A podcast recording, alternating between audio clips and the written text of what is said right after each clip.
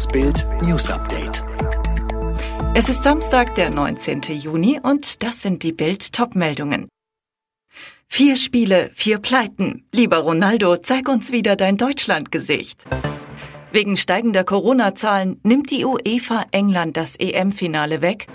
Merkel und Macron stimmen sich vor Europäischem Rat ab. Ronaldo knackt fast alle Rekorde, ist gerade mit elf Treffern erfolgreichster EM-Torschütze aller Zeiten geworden. Nur ein Gegner ist sein Albtraum. Deutschland. Noch nie konnte Portugals Weltstar gegen Deutschland ein Tor schießen. Alle vier Duelle verlor er, obwohl er nicht eine Minute in den Spielen verpasste. Damit das so bleibt, fordert Sky-Experte Lothar Matthäus in Bild, Jogi Löw sollte Antonio Rüdiger gegen Ronaldo stellen, denn er hat allein das Tempo und ist der Einzige, der Ronaldo wehtun kann. Bei unseren vergangenen zwei Siegen meldete Jerome Boateng den Juve-Star ab, indem er 67 Prozent der Duelle gegen ihn gewann. Aber Boateng ist nicht mehr dabei. Bundestrainer Jogi Löw rief in den vergangenen Tagen beim Defensivtraining immer wieder Rücken absichern, um Ronaldo keine Zeit zu geben, sich zu drehen und zum Torabschluss zu kommen. So soll unser Ronaldo-Riegel heute ab 18 Uhr weiterhin halten. Unterdessen gibt es Corona-Wirbel um das EM-Finale. Wie die britische Zeitung Times berichtet, könnte das Wembley-Stadion sein Endspiel am 11. Juli an Budapest verlieren.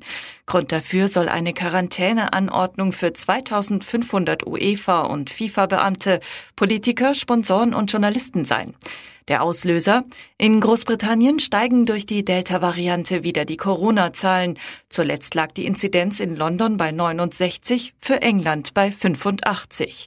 Um eine weitere Ausbreitung zu verhindern, müssen Einreisende zehn Tage in Quarantäne. Durch zwei negative PCR-Tests kann diese auf fünf Tage reduziert werden. Dies gilt auch für UEFA-offizielle Sponsoren und Journalisten. Die UEFA fordert aber eine generelle Ausnahmeregelung. Damit wollen sie während der KO-Phase Spiele in Wembley und Trainingseinheiten besuchen dürfen, dazu britische Regierungsmitglieder treffen.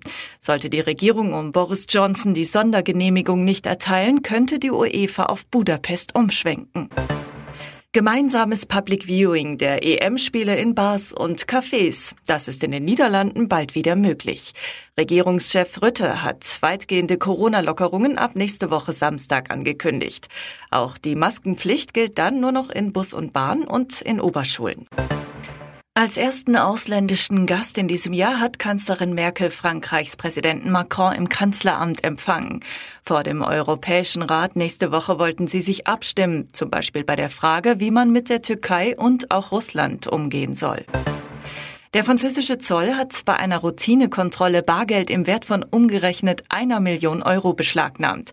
Die Beamten fanden im Kofferraum eines deutschen Autos über 800.000 britische Pfund und 3.500 Euro in kleinen Scheinen. Das Auszählen dauerte knapp zwölf Stunden. Alle weiteren News und die neuesten Entwicklungen zu den Top-Themen gibt's jetzt und rund um die Uhr online auf Bild.de.